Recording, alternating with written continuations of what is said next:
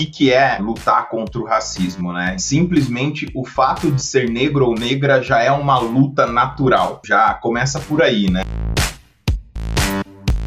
Olá pessoal, sejam bem-vindos a mais um Simplificando. Meu nome é Dani Cavalcante e no episódio de hoje, em referência ao mês da consciência negra, nós temos aqui hoje dois convidados especiais que têm sido destaque na Sensídio e também possuem histórias incríveis e junto nós vamos falar sobre os desafios do tema étnico-racial em empresas de tecnologia. Se junte a mim para dar as boas-vindas ao Ezequiel Almeida e também ao Jonatas Cruz. Olá pessoal, meu nome é Ezequiel, eu sou baiano, sou formado em ciência da computação. Eu atuo aqui na Sensid há mais ou menos um ano na área de Customer Success, porém eu já atuo aí com clientes, lidando com clientes desde 2018, né? E sempre foi uma paixão, gosto muito de lidar com pessoas, né? E principalmente traduzir o techniques do dia a dia para os negócios aí da, das empresas. Olá pessoal, bom dia, boa tarde, boa noite. Uh, eu sou o Jonatas Cruz, sou pai da Helena, pai da Laura que está para nascer aí, uh, marido da Luciane, um apaixonado por tecnologia e atualmente estou CFO da, da Sensidia desde o começo do ano, ajudando nesse desafio e nessa transformação digital aí. Beleza, bom pessoal, Agora que vocês contaram um pouquinho sobre vocês, um pouquinho sobre a sua trajetória, então vamos aprofundar no nosso tema aqui. Então, gostaria de saber de vocês um pouquinho mais sobre algumas perguntas que foram selecionadas aí ao longo dos últimos meses para a gente estar tá respondendo aqui. A primeira delas é a seguinte: Quais eram as expectativas sobre ser líder e como você vive a liderança hoje? E o que esperou esse seu estilo de liderança que você adotou hoje e segue aqui dentro da Sensidia? Começando pelo Jonathan. Todos nós somos uma combinação, né, das pessoas e das experiências que nós tivemos ao longo dos anos. Então, na minha carreira eu pude ter experiências com excelentes líderes e líderes não tão bons e aí você vai escolhendo Uh, aprendendo o que você deve continuar fazendo, que você avalia ser muito legal como liderado, o que você não deve fazer de maneira alguma e uma pitada do seu estilo, uma pitada do seu jeitão de liderança, né? Então, é, é, no meu ponto de vista, o líder ele não pode atrapalhar o time, ele tem que ser um facilitador, ele tem que ser aquela pessoa que ajude a resolver os problemas. E meu estilo de gestão é muito baseado em contratar pessoas boas e sair do caminho delas. Então, interferir o mínimo possível, somente quando necessário, dando direcionamento, dando apoio, mas ser aquele tipo de líder que é mais um facilitador do que necessariamente um chefe que diz como tem que ser feito, enfim, mais ou menos nessa linha, de sair do caminho das pessoas e ser mais um facilitador, deixar elas trabalharem, dar bastante independência, autonomia, empoderar elas para resolver os problemas do dia a dia e quando elas precisarem do meu apoio também eu estar disponível para conseguir ajudá-las da melhor forma possível. Então, eu sou um líder que não sei que horas que meu time está trabalhando, quem está de férias, quem está de folga, o que está fazendo, eu sei exatamente o que o time precisa entregar e quando precisa entregar, com qual nível de qualidade precisa ser entregue. A gente vai sempre tomando isso. Então, acho que esse é o meu estilo de gestão, porque foi o estilo de gestão que mais funcionou comigo e eu tento replicar isso para o meu time.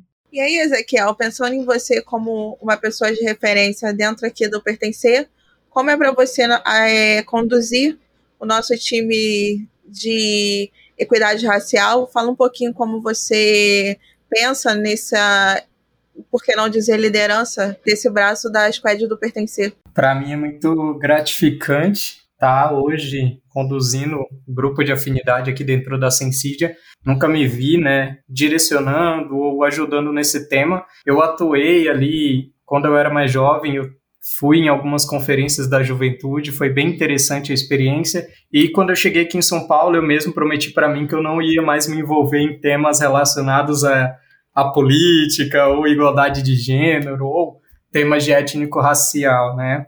E quando eu cheguei na Sensídia, é, foi um choque, porque tinha muitos anos que eu não passava por uma empresa que dava esse espaço, né? Então aqui você tem muito espaço aberto para falar, para chamar o pessoal, para conversar. E aí surgiu, eu comecei a me interagir mais com o pessoal ali do squad pertencer, comecei a me interagir mais nas ações que eles estavam fazendo e vi que não era da boca para fora, né? Que eles estavam mesmo querendo uma mudança, eles estavam querendo promover mais conteúdos relacionados a isso. Daí para frente foi só consequência, né? Eu ajudei em algumas ações. Eu estava lá no início, né? Quando a gente decidiu fundar os grupos de afinidade, digamos assim, a gente tem alguns hoje na Sensidia, que junto com o squad pertencer, a gente desenvolve as ações ali ligadas a diversos temas, né? Desde mulheres, a igualdade racial, a pauta de PCDs, então é bem interessante. Beleza.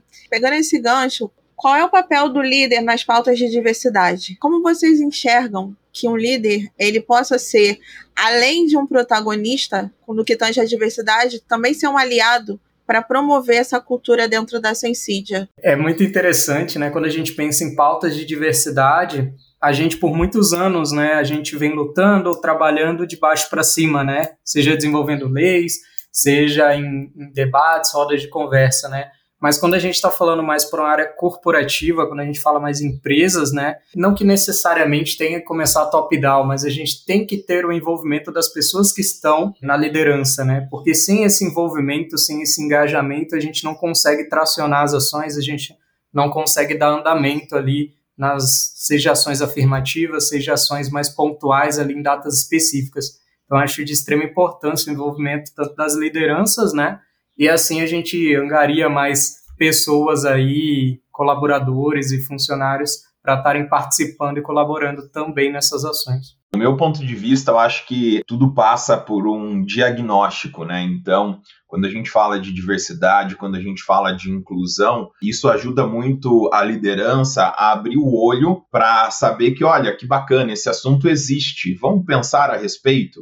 Então, quando a gente abre essa primeira oportunidade, a gente tem uma maior clareza do líder para olhar para o próprio time. Quando você fica batendo na tecla na diversidade, olha, precisamos de ter uma equipe mais equilibrada entre homens e mulheres, e aí você fica batendo nessa tecla até que um líder olha e fala assim: nossa, meu time realmente ele é bem concentrado em homens. Será que eu não preciso trazer mais mulheres para ajudar? Olha, o meu time eu vi aqui que tem pouca diversidade. Esse tema de diversidade está tão em voga. Quando eu olho para o lado, o meu time é muito parecido comigo. Então, será que eu não devia ter mais diversidade? Então, acho que, falando um pouco do papel da liderança e conectado com o assunto que a gente está tratando aqui, eu acho que o principal ponto dessas ações é você ter consciência. Eu sempre brinco que um dos grandes problemas que nós temos são as coisas que nós não sabemos que nós não sabemos. Então, tem problemas que você sabe que tem, porque aquilo está muito latente. Só que tem problemas que você tem e ninguém te contou que você tem.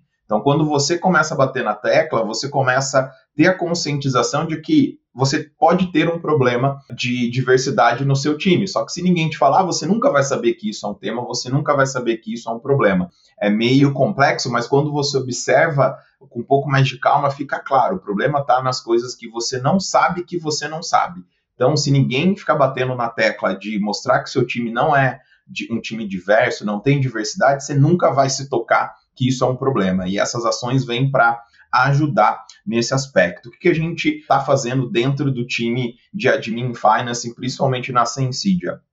Uma das contratações que nós fizemos, que era para uma vaga de coordenação, nós fizemos uma vaga exclusiva para mulheres. A gente não trabalhou com nenhum candidato homem nesse processo seletivo, porque quando a gente pegou a estrutura de liderança do nosso time, nós víamos que tínhamos um gap com relação entre homens e mulheres e essa pessoa veio para equilibrar um pouco mais nesse sentido. Então, só da gente conseguir olhar para esse tema, você consegue, olha, realmente eu tenho um problema. Tem problema que você não consegue resolver imediatamente. Não dá para falar assim, olha, eu vou demitir os homens do meu time e contratar a mulher. Não, não é assim que funciona. Mas quando você consegue fazer esse diagnóstico do que está acontecendo, nas suas próximas decisões você leva isso em consideração. Então, olha, surgiu uma posição de liderança dentro do nosso time, depois de ter constatado que quando você pega o time de gerentes, diretores e coordenadores, você vê que tem tá uma concentração maior em homens, você faz uma vaga e você dá prioridade para mulheres para começar a equilibrar isso ao longo do tempo. Então, acho que o principal ponto é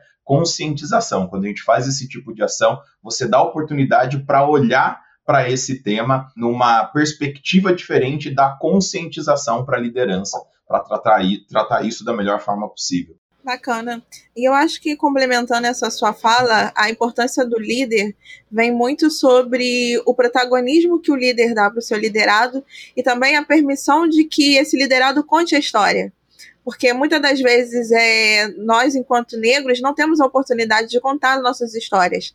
Então, embora permeemos os mesmos lugares, nós viemos de, de vivências diferentes. Então, se eu não tenho espaço para contar como foi para que eu chegasse até aqui, o outro não vai entender certas dores que eu atravessei, que eu atravesso.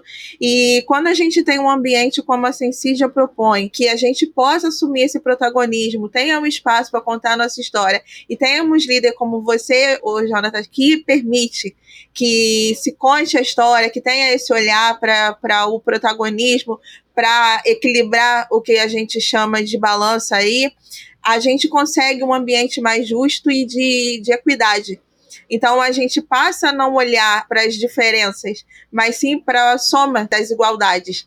Então é bem bacana a gente pensar nesse sentido que estamos no começo de uma trilha que eu acredito que a cada dia mais vai ter sucesso de promoção da equidade social, racial aqui dentro da Sensídia. E aí, qual foi o maior desafio profissional que você teve sendo uma pessoa negra no mercado de TI? Sabemos que qualquer mercado é extremamente difícil para pessoas negras. O mercado de TI não, não é diferente. E aí eu gostaria de começar falando sobre mim, porque eu tenho um plus a mais, porque além de ser negra, sou mulher, então eu tenho um double check na lista, né? Então eu começo falando que fui aluna de uma turma de 60, onde eu era uma das únicas cinco mulheres na turma de ciência da computação da Universidade do Estado aqui do Rio de Janeiro. Então, quando você olha para isso, você já vê que é complicado. Minha primeira experiência como QA e júnior, o time era totalmente de desenvolvedores homens que me ignoravam porque eu era mulher. Então, tinha ainda aquela visão muito errônea de que o QA era o portador de más notícias, estava ali para criticar o trabalho. E como é que você faz para poder você conseguir ganhar a confiança dessas pessoas? A empresa que eu atuava era muito seteriorizada, então o time de QA ficava de um lado, os desenvolvedores de outro. Então, a postura que eu fiz foi pegar minhas coisas e me mudar para o lado do meu time. Eles iam almoçar, eu ia junto. Saíam para tomar um café, eu nem bebo café, mas eu ia junto. Então, conversando, ganhando a confiança. E aí eles foram percebendo que eu estava ali como uma aliada e não como uma pessoa para colocar em prova ali o trabalho deles. Você consegue colocar parceria, mas a gente sabe que nem sempre é assim. Então, eu queria saber de vocês como foi o início e como tem sido hoje atuar como um profissional de TI também sendo uma pessoa negra. Essa questão que você falou é bem interessante, né? Porque na minha turma de graduação de ciência da computação também haviam poucas mulheres, né? Se eu não me engano, foram três mulheres e concluíram somente duas, né? E ainda sofrem dentro da sala, né? Digamos assim, porque a maioria sendo homem sempre tem aquelas piadinhas, né? Aquelas entre aspas brincadeiras, né? Mas entendo total, Dani. E pensando aí no, meu maior desafio, eu acho que foi pessoal, tá? Acho que foi a insegurança. Eu cheguei aqui em São Paulo lá por volta de 2016, eu comecei a fazer minha graduação logo em seguida, cheguei já fui é, me aplicando ali, né, em diversos processos seletivos, e aí quando eu consegui entrar na graduação, eu me deparei com vários colegas ali, amigos que eu guardo até hoje, muito legais, né, só que eram de vivências, né, e meios totalmente diferentes dos meus, né? Então eles falam, enquanto eles falavam lá sobre vamos sair todo fim de semana ou nossa, eu vou seguir essa carreira porque minha mãe, minha avó, por gerações foi dessa carreira de tecnologia, né? Eu não não conseguia me habituar naquele meio, né? Então, eu fui o primeiro a terminar, a concluir o ensino médio da minha família, o primeiro a me graduar, né, que foi um uau da vida. Então, foi bem complicado no início, era muito inseguro, né? Mas aí ao longo do tempo, ouvindo muito. O Jonas estava ouvindo quando ele entrou na agenda, um Racionais, né? Eu me apeguei muito à frase do Racionais, você tem que ser duas vezes melhor, mas em comparação a mim mesmo, não às outras pessoas, né? Então eu sempre me olhava no espelho e tentava ser duas vezes melhor o que eu fui no dia anterior, né? Até que eu acabei me tornando uma das pessoas mais comunicadoras da turma, né? Tecnologia geralmente pessoas têm estereótipos, né? Então pensam, ah, a galera de TI é a galera mais reservada e tal. Eu descobri que não, é a galera que mais gosta de conversar, né? Você só tem que saber o jeito certo de você falar, de você puxar uma conversa com eles. Então foi muito interessante. Um, um, eu lembro muito bem um evento que teve na sala. Chegaram pedindo alguém para ir na rádio, né? Falar sobre a área que a gente cursava, o curso e tudo mais. E todo mundo apontando para mim, para eu ir lá, eu falar, que eu era desenrolado, né, para conversar. Só que aí bateu muita insegurança, bateu muito forte, né? Porque eu falei, não, eu não estou preparado ainda, né? Não, não é meu momento de fala, não. Então bate muita insegurança, eu acabei não indo, né? Então, desde lá, eu fui trabalhando isso na minha vida, esse ponto aí de insegurança, achar que eu nunca estou preparado, né?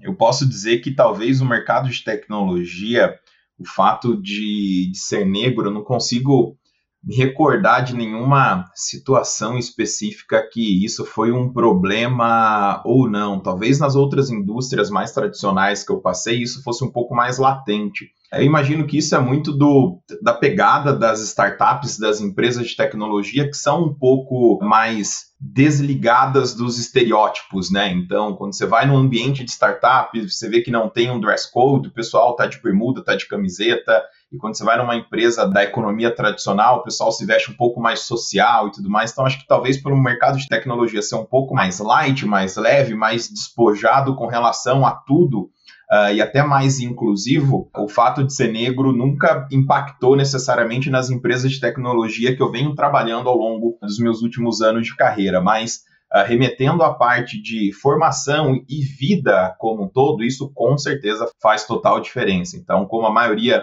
dos negros no Brasil, vim de família humilde, sempre estudei em escola pública e na minha primeira experiência profissional mais relevante, onde eu entrei num processo seletivo de trainee, era latente a diferença para os outros trainees que estavam naquele grupo. Então eu nem tinha passaporte na época e todos eles já tinham morado fora do Brasil, ou falavam inglês ou espanhol ou alemão fluente. Eu fiz faculdade, ainda moro no sul do Brasil, moro em Curitiba, fiz faculdade aqui e Curitiba como um todo, ele tem todos de maioria branca, eu era o único negro na sala, um dos poucos. Uh, ia atender clientes, visitar empresas trabalho de trainee, eu era o único negro que estava ali. Era muito clara essa diferença, principalmente quando se compara São Paulo ou outras metrópoles mais do norte, nordeste e sudeste. Então isso faz bastante diferença no tratamento no dia a dia. Talvez até pegando um gancho com o que o Ezequiel trouxe, eu sempre fui uma pessoa muito confiante. Então, eu sentia assim que tinha preconceitos. Quando eu comecei a trabalhar, por exemplo, com auditoria, eu precisava usar passeio completo, então usava terno, gravata, e por diversas vezes eu estava no shopping, por exemplo, eu era confundido com segurança. Nossa, isso perdi as contas de quantas vezes aconteceu, e se eu colocar um terno e gravata e for num shopping, isso vai acontecer novamente, com certeza. E eu nunca me importei com isso, realmente nunca me importei com isso. Eu sempre foquei em fazer o melhor de onde eu estava. Então, sempre foquei em me desenvolver fora do trabalho também. Fiz a faculdade, fiz pós-graduação, estou concluindo um mestrado agora em economia, ou seja, estou me desenvolvendo na minha área. Tem dado certo, porque no processo seletivo para a Sensidia, o recrutador trouxe uma série de requisitos e eu soube responder todos eles. Então, precisava de uma pessoa que falava inglês. Eu não nasci num berço que falava inglês, eu não tive inglês sólido na graduação. O que, que eu fiz? Em 2014, eu pedi demissão do meu trabalho, juntei um pouco de dinheiro e fui morar na Irlanda para desenvolver o meu inglês, porque era uma skill que eu precisava desenvolver, que era falar inglês. Mas tem muita gente que nasce em berço com uma situação muito melhor do que eu nasci e já tinha inglês dentro de casa. O pai e a mãe são bilíngues, trilíngues ou eventualmente teve um inglês muito mais sólido na graduação. Eu tive que fazer esse movimento porque é o que dava para fazer na minha, na minha condição. E aí era um dos requisitos para entrar no processo seletivo da Sensidia, era falar inglês, e aí eu sabia falar inglês. Precisava conhecer sobre métrica SAS. Eu, como profissional, me desenvolvi bastante para entender de métrica SAS e de entender como uma empresa SaaS funciona. E eu aprendi no meu tempo livre, não foi na graduação, não foi nenhuma formação. Ou seja, eu sempre tentei ser muito bom na profissão que paga as contas aqui de casa, que, que ajuda na família, e isso tem dado certo. Mas é claramente evidente as situações de racismo que nós vivemos. Essa de ser confundido com segurança é uma clara evidência disso. Posso citar algumas situações mais recentes. Por exemplo, no ano passado, juntei um dinheiro e comprei realmente os, o carro que eu gostaria, o carro dos meus sonhos. Fui lá, comprei o carro, no dia chorei e uh, coloquei Racionais para tocar, como de costume, fã de Racionais, baixei os vidros. Praticamente todas as vezes que eu ia abastecer esse carro à noite, eu encostava o carro, os seguranças viam e ficavam olhando para mim. E aí você não pode culpá-los por isso, porque no treinamento dele, o que, que ele vai trazer? Ele vai falar: olha, estatisticamente,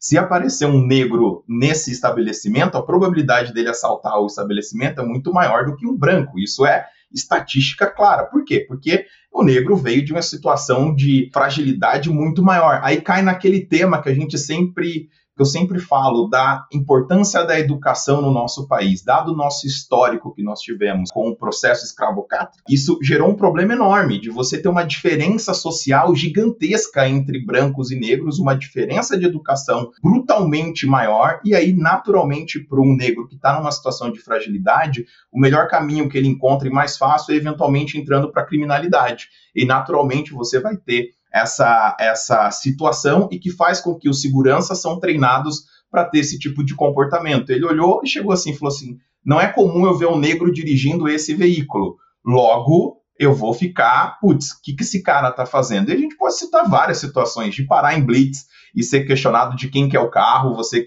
ter que demonstrar o documento do carro falando, esse carro é meu. Ele falou, o que, que você faz? Você é jogador de futebol? Eu já fui perguntado N vezes se eu era jogador de futebol, porque na cabeça deles a única forma de um negro adquirir um carro bacana é se ele for jogador de futebol. Então, esse tipo de comportamento racista, eu tendo a não colocar culpa na pessoa, mas sim na situação uh, econômico-social que nós vivemos dado o nosso passado e dada a distância que nós temos de nível de educação entre brancos e negros. Então, quando me perguntam, Jonatas, eu como branco, o que, que eu posso te ajudar? Devo mudar meu vocabulário? Devo agir de forma diferente? Para mim, não faz a menor diferença. A grande diferença que você vai fazer é na hora que você estiver na frente de uma urna. Escolha candidatos que tenham um compromisso sério com a educação no meu ponto de vista, o que ajuda mesmo é a gente aumentar a nossa base educacional para que no longo prazo a gente consiga reduzir consideravelmente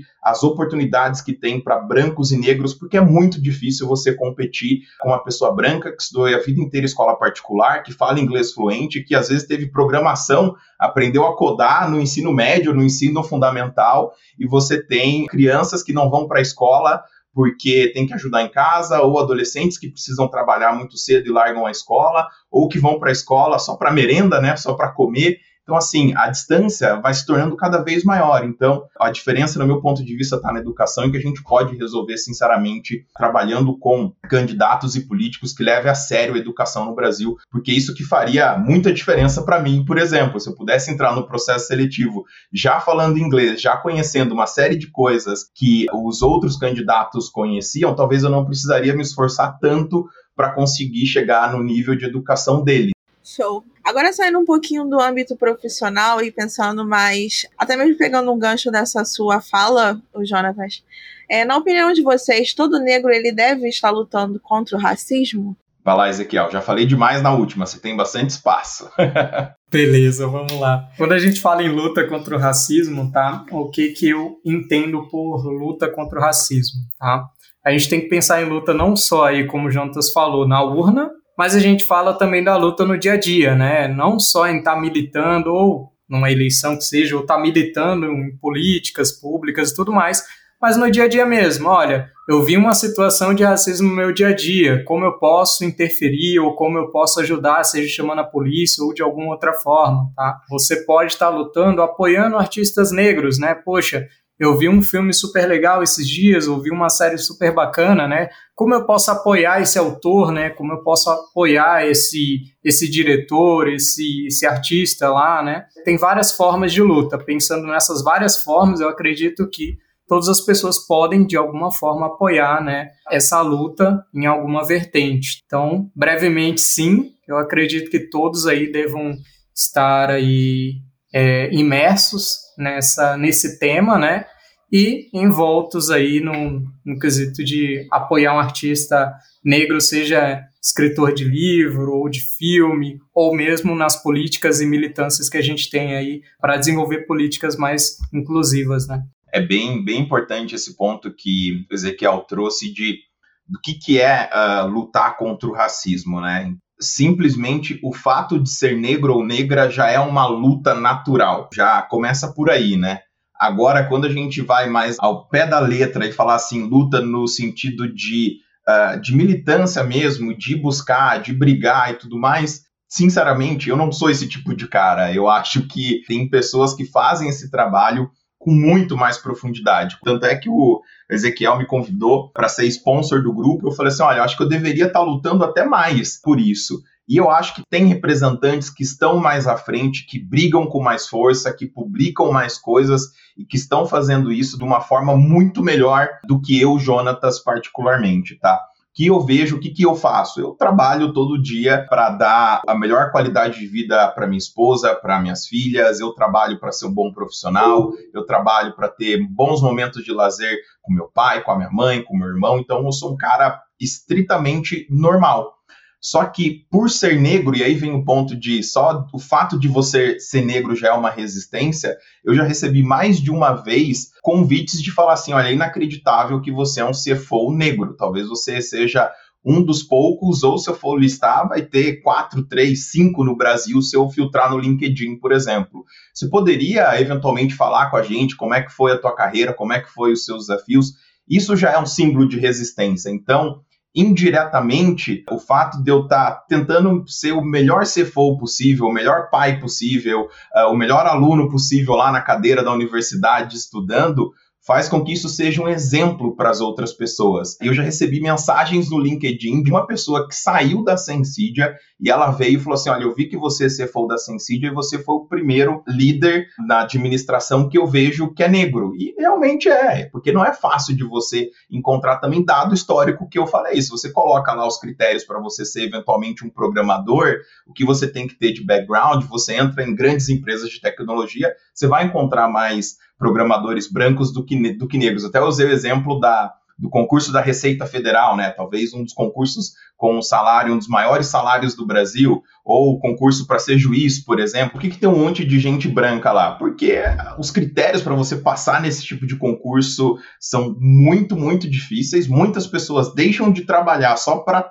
fazer, para só para estudar para concurso. E se você é uma pessoa negra que precisa ajudar nas contas de casa, como você vai parar o que você está fazendo para se dedicar a um concurso público, por exemplo, sendo que você tem um monte de conta para pagar e a renda do seu companheiro, da sua companheira ou da sua família não dá conta de te sustentar durante o estudo desse concurso público. Dada essa desvantagem competitiva até da educação, você faz com que você tenha menos negros na liderança. E eu, sendo um negro na liderança, pode, posso ajudar como? Primeiro, me mantendo como um líder, né? Então eu tenho que me desenvolver, tenho que trabalhar porque senão eu não vou estar empregado amanhã. Isso naturalmente faz com que eu tente uh, trabalhar cada vez mais para me tornar um profissional cada vez melhor, ajudando outras pessoas no sentido de, olha, se o Jonatas conseguiu, uh, eu nasci, por exemplo, vindo de uma comunidade quilombola no interior da Bahia. Então eu falo assim, poxa, se o Jonatas saiu de onde saiu e conseguiu, eu posso conseguir. É uma inspiração, não é um caminho impossível. Então hoje eu tenho trabalhado mais para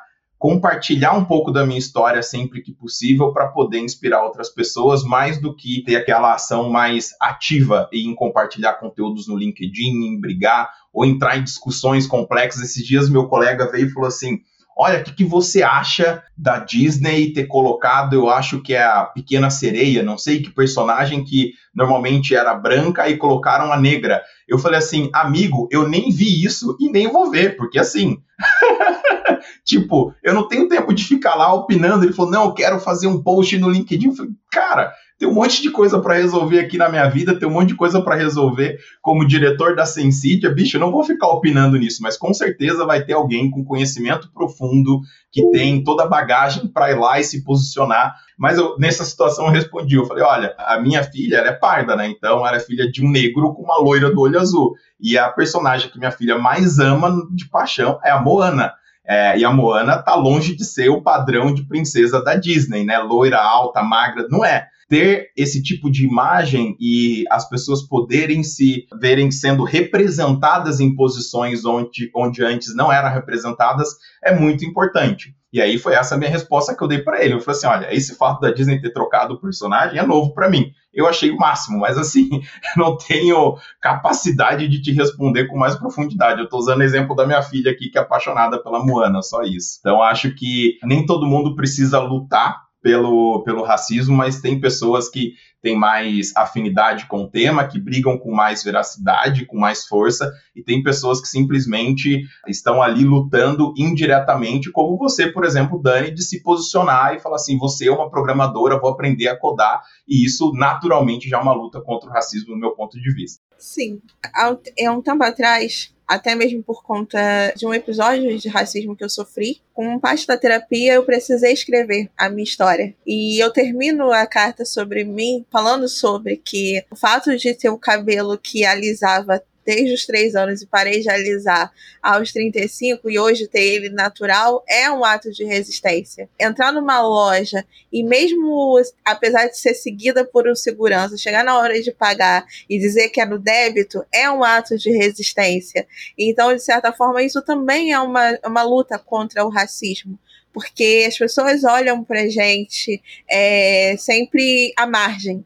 E aí, quando nos vem nesse, nesse protagonismo, e aí você fala muito sobre essa questão é, lá no LinkedIn, tem um tempinho que eu comecei a escrever no LinkedIn, e também pessoas têm me procurado, e, ouvi, e ouvi de muitas pessoas, você é referência, tem um peso, mas ao mesmo tempo tem um deleite, porque você pensa de onde você saiu, e aí você lembra que, do mesmo modo como você saiu, você está inspirando outras pessoas a saírem também. Então, também estudei escola pública a vida toda e, e fiz universidade pública.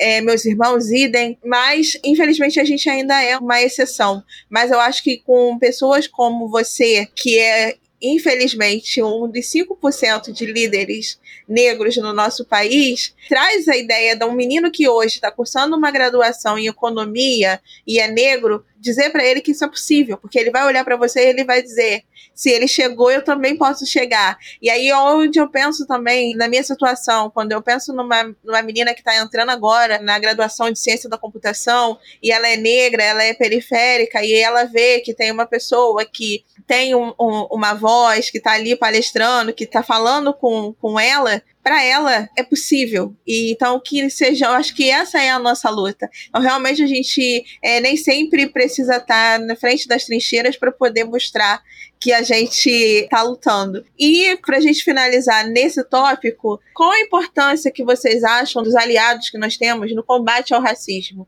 E aí, quando a gente fala de aliado, eu acho que a própria Sensídia se inclui nessa fala de aliado pelo espaço que nos permite falarmos sobre a pauta de racismo, a falta de lugar para falar e a gente tem isso aqui, então mostra que a gente tem aqui aliados. Temos pessoas que eu acho que não basta só a gente falar, mas tem, temos que ter pessoas dispostas a ouvir.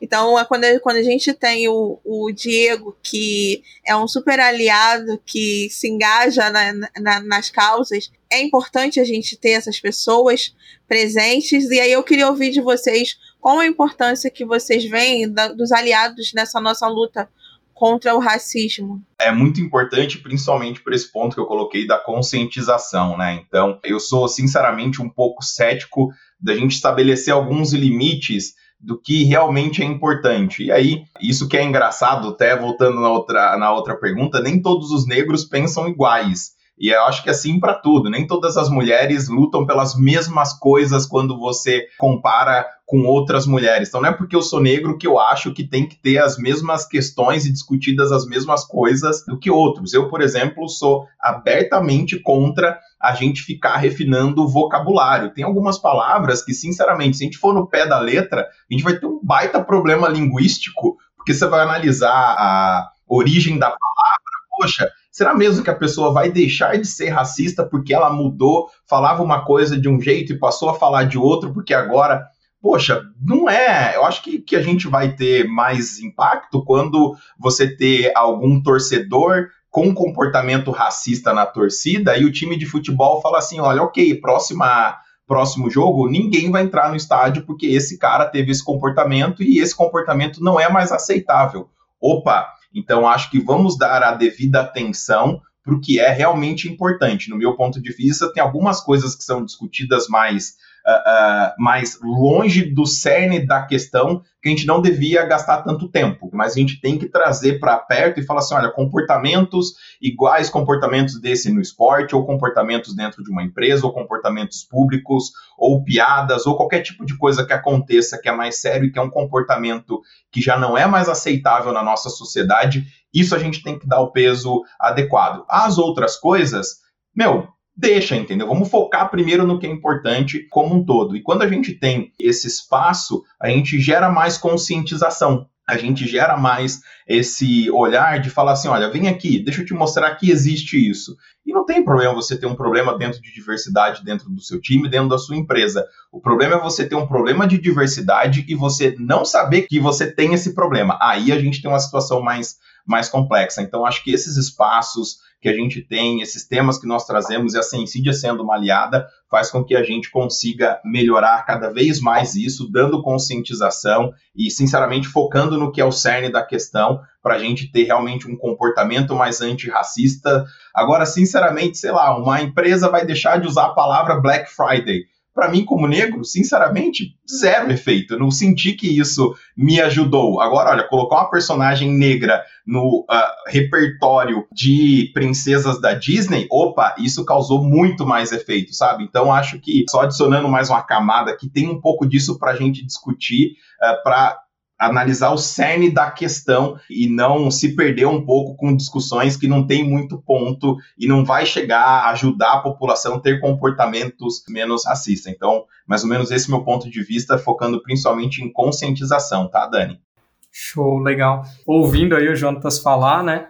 É muito interessante porque eu ouvi também essa história da pequena sereia, e algumas pessoas me perguntaram, né, a minha opinião também, por incrível que pareça, eu falei, gente, então, né, a gente tem que voltar os nossos esforços, né, como um todo, para ações práticas no nosso cotidiano, no nosso dia a dia, no nosso meio social que a gente vive, né? Então, ok, ajuda em representatividade, tudo mais, tudo bem. Mas o que, que a gente pode fazer hoje aqui, né? E aí entra a questão dos aliados. Então, os aliados, eles podem muito bem nos ajudar nessa luta, né? Porque é uma luta não só dos negros, né? Quando a gente fala em questões de preconceito, de racismo, envolve todas as etnias, né? É uma luta que eu vejo que merece a atenção, merece o respeito, né, do lugar de fala de cada pessoa.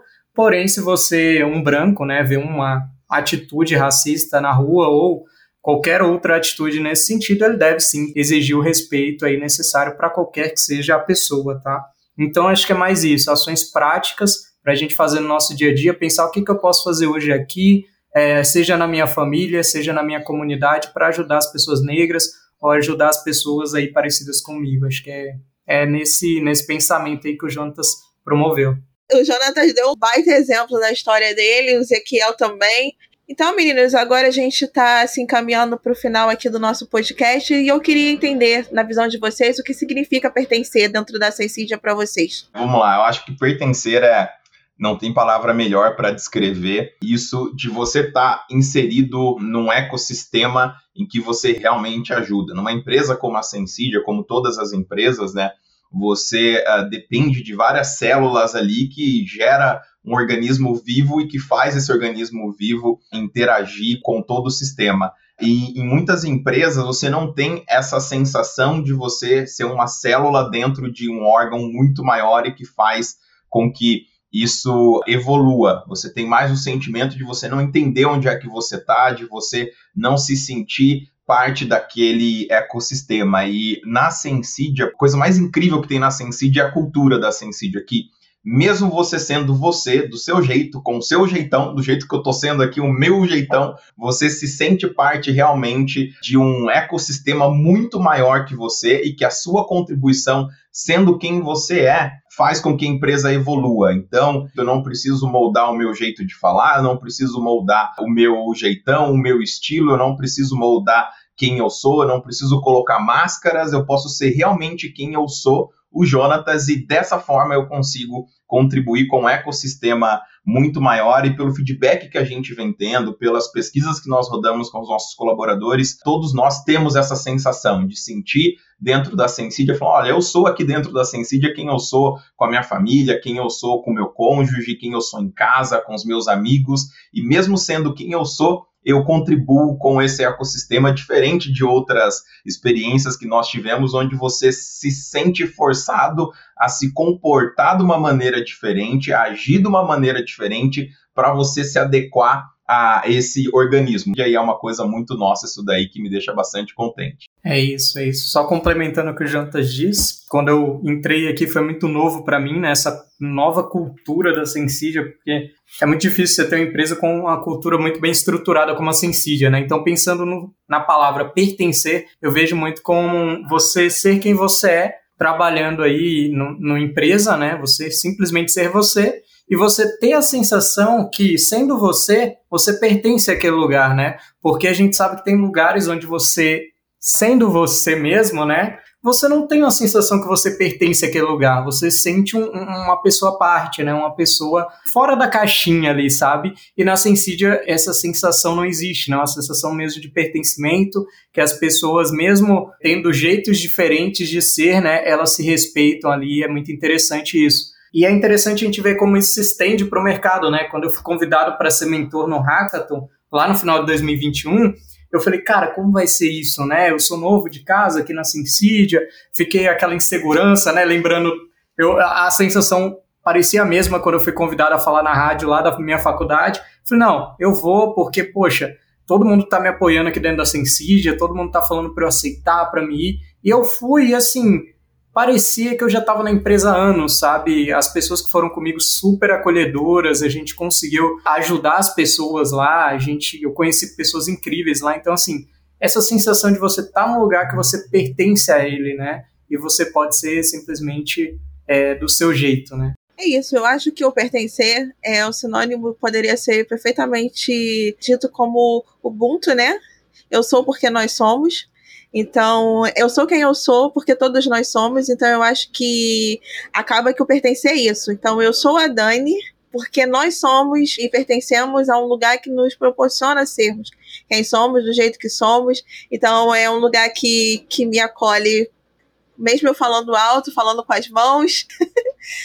e é isso, eu acho que o pertencimento que, que a nossa cultura desperta é o que nos, nos torna é, cada vez mais protagonista. Eu acho que, por isso, o Ubuntu, eu acho que é, representa melhor o que significa pertencer. E aí, pensando na jornada de vocês, meninas, eu queria saber qual habilidade vocês consideram mais importante para vocês hoje na carreira de vocês. Eu, eu acho que são duas que estão muito para a par, sabe? Que eu, eu tento desenvolver muito bem, que é a capacidade de lidar com as pessoas, independente da situação, né? E uma que está muito ligada a isso, porque se você sabe lidar com as pessoas, seja ela uma pessoa técnica, um gestor, uma pessoa mais voltada ali a, a, a ferramentas técnicas mesmo, você consegue chegar numa solução para resolver os problemas. Então, a capacidade de você chegar numa solução né, de um problema. Então, acho que você saber lidar com as pessoas é essencial hoje em dia, né?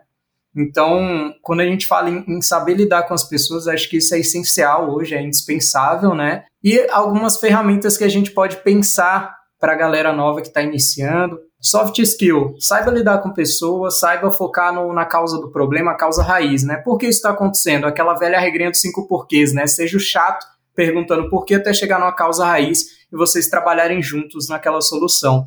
E pensando em ferramentas, é, iniciei agora no mercado, né, principalmente no mercado de tecnologia, que tem é bem amplo, né? Tem vários segmentos aí, tem a Dani de QA, eu sou Customer Success, né? Então, tem vários segmentos diferenciados, é bem interessante.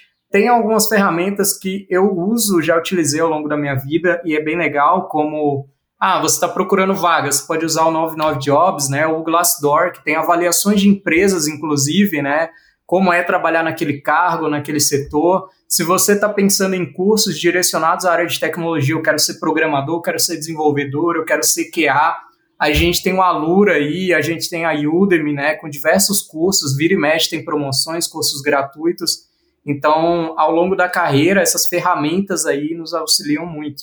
Bom, do meu lado, eu acho que, deixando uma um, apenas um conselho, eu diria que humildade. Quando a gente fala assim, parece simples, mas a humildade é muito importante. Meu time é um time relativamente grande, então bastante coisa para resolver e na maioria das vezes a gente tende a, a como líder, dar o direcionamento para o time sem ouvir muito, mas você precisa ser humilde de falar assim, putz, será que a decisão que eu estou tomando é a melhor? E aí chama todo mundo na mesa e fala assim, olha pessoal, estou pensando em ir por esse caminho, o que, que vocês acham?